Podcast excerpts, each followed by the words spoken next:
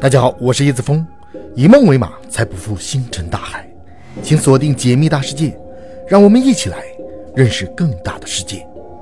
今天我们继续来聊失落的文明亚特兰蒂斯。关于亚特兰蒂斯的消失，第二种猜想则是亚特兰蒂斯位于今天的非洲大陆上。到目前为止，所有的说法都只是推测而已。没有任何直接证据就证明亚特兰蒂斯沉入海底，但是我们转换一种思维，既然海洋中没有任何线索，我们就在陆地上来寻找亚特兰蒂斯的线索。人们在非洲大陆毛里塔尼亚境内找到了这个结构，这个结构就是理查特结构，也被称为撒哈拉之眼。关于撒哈拉之眼，我们之前有做过相关的节目，感兴趣的朋友可以去听听看。撒哈拉之眼既不是陨石坑，也不太可能是火山口，它就是一圈一圈的环状结构，跟柏拉图描述的亚特兰蒂斯的结构几乎一模一样。但是只有这一点，似乎很难证明撒哈拉之眼就是亚特兰蒂斯。但是别急，还有八项证据可以证明撒哈拉之眼就是柏拉图描述的亚特兰蒂斯。第一，就是它的地理位置，在谷歌地图中观察发现，非洲阿尔及利亚旁边的西南方可以找到理查特结构。根据柏拉图记载的亚特兰蒂斯，距离雅典有五千公里左右。谷歌地图显示，撒哈拉之眼到雅典的直线距离是三千八百五十公里，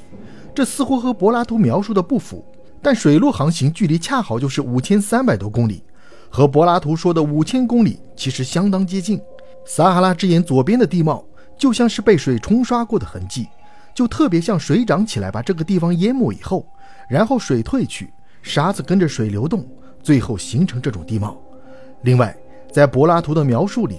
亚特兰蒂斯是北边环山，南边是平原。通过谷歌地图发现，撒哈拉之眼北面环山，海拔最高六百多米，南边是平原，平均海拔四百米。还有一个描述亚特兰蒂斯的正中心有一个小山，经测算后确实有一个六十米高的小山丘。这几点和柏拉图的描述相契合。第二就是它的人文情况。传说波塞冬有十个孩子，全部都是双胞胎。波塞冬把亚特兰蒂斯分成了十块，让这十个孩子每人掌管一块。而目前世界上双胞胎出生率最高的一个国家就是尼日利亚，第二高的国家就是尼日利亚旁边的国家贝宁。这两个国家都在非洲，而且离我们发现的撒哈拉之眼很近，因为当时亚特兰蒂斯的殖民范围可能已经把整个非洲都囊括在里面了。据推测。包括埃及在内的很多非洲国家都是亚特兰蒂斯的殖民地，而我们现在所说的撒哈拉之眼，它可能就是当时亚特兰蒂斯的首都。第三就是血统，柏拉图在书中提到过阿特拉斯，现在发现阿特拉斯一共在三个地方出现过。第一个就是希腊神话里面举着球的神叫阿特拉斯，第二个是波塞冬的长子，也就是亚特兰蒂斯城的首领叫阿特拉斯。第三个阿特拉斯是毛里塔尼亚的第一个国王，撒哈拉之眼就在毛里塔尼亚境内。第四个就是关于他的贸易，在柏拉图的描述里面，他提到过亚特兰蒂斯盛产铜和金。通过查阅毛里塔尼亚的出口物品的清单，我们可以发现，黄金和铜是他们这里盛产的矿物。第五个就是建筑，根据柏拉图的描述，修建亚特兰蒂斯的建材是红色、黄色和黑色的石头。目前已有地质学家在撒哈拉之眼旁边刚好就发现了红、黄、黑三色石头，有的石头边缘是黑色的，里面是黄色或红色。第六个则是地图，几千年前的古地图也提到了亚特兰蒂斯的位置，而这个位置刚好就是毛里塔尼亚这一块区域。画这个地图的人叫希罗多德，他是古希腊的一个作家，他的代表作叫《历史》，他游历了埃及、米索不达米亚等地。他把游历的经历写进《历史》这本书里，《历史》这本书里就提到了这样一幅地图。通过对比发现，他画的地图和现在地图海洋的形状有很高的契合度，说明他提供的这个地图还是比较精确的。第七个就是灾难。根据推算，亚特兰蒂斯沉入大海的时间可能在一万一千六百年前左右，因为最开始说亚特兰蒂斯沉入海底的是索隆，他大概是公元前六百年的人。他说，九千多年前亚特兰蒂斯沉入了大海，而我们现在是二零一八年。通过计算，二零一八年加上六百年，加上九千年，就等于一万一千六百一十八年。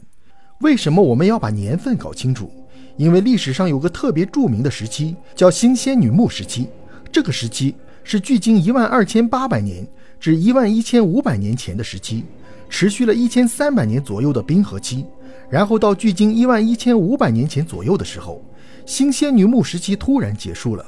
结束就意味着冰要开始融化，海平面开始升高。这个时间和亚特兰蒂斯沉入大海的时间很接近。关于这点，其实有一个疑问：全球的海平面其实都是上涨的，那为什么亚特兰蒂斯明明沉入海底，它还能升起来？于是，在理查特结构形成的这个原因上面，貌似找到了一些答案。一些地质学家认为，理查特结构形成是因为它下面的火山运动。把岩层顶起来，形成这么一个突兀的结构，而且在理查特结构的旁边，海岸线周围发现了一些类似火山活动的迹象。根据南极大陆的地势情况，南极大陆大概每年以四厘米左右的一个高度上升，这个原因也是因为下面有一个火山造成的。计算一下，亚特兰蒂斯沉入海底是一万二千年前的事情，然后它会以每年四厘米上升的话，到现在它已经上升了四百八十米。一万二千年前，海平面大概比现在的海平面要低六十米，也就是说，亚特兰蒂斯现在的四百米左右的海拔，加上一万二千年前的六十米，这个海拔和谷歌地图上撒哈拉之眼的海拔已经非常接近。第八个就是骨骸，设想一下，如果撒哈拉之眼是从海里升起来的话，那它上面必然能找到一些海洋动物的遗骸，而不是化石，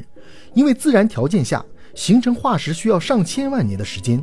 所以如果它是一万二千年前沉入海底，然后升上来的话，它上面的动物尸体应该还是骨骸的形式存在，而不是化石的形式存在。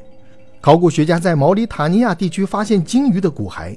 骨骸还是白色的，还没有石化。如果是化石，基本上就石化了，从质地上就能看出来很大的区别。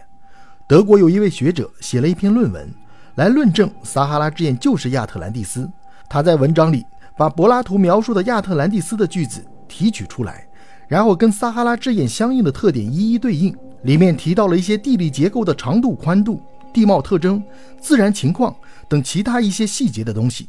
提到了大概几十处相匹配的地方。以上种种证据似乎印证着亚特兰蒂斯找到了，也印证了柏拉图书中的话。但是新的问题又出现了。如果柏拉图的记载无误，那么书中曾经记载亚特兰蒂斯到了一个船永远无法到达的地方。那么哪里才是船无法到达的地方呢？是天空、海洋，还是这片撒哈拉之眼？另外，如果亚特兰蒂斯真实存在，那么反正柏拉图书中所记载的海神波塞冬又是何方神圣呢？